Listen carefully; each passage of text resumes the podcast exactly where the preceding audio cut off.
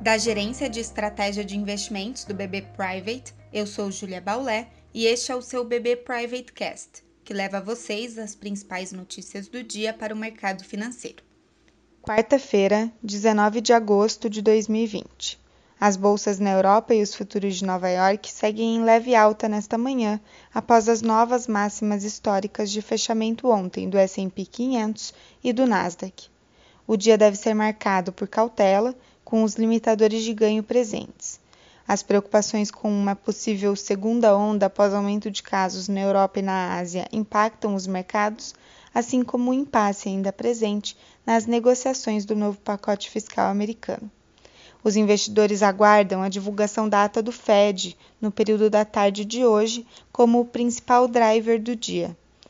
A ata da mais recente reunião de política monetária nos Estados Unidos sai às 15 horas e deve trazer sinais da atuação futura do Federal Reserve sobre os juros americanos, assim como a avaliação da instituição sobre o processo de retomada econômica do país.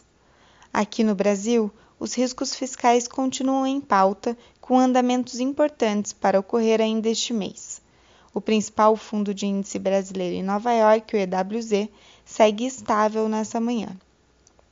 Ainda hoje, e podendo influenciar o mercado local, investidores ficarão atentos ao levantamento oficial do estoque de petróleo nos Estados Unidos, após indicação de queda dos estoques ontem, e com a reunião da OPEP, para discutir o cumprimento do acordo de restrição da produção para o cartel de produtores da commodity e os seus aliados. Em tempo, vale citar também que o Banco Central do Brasil fará o primeiro teste de compra de uma lista restrita de debêntures na sexta-feira.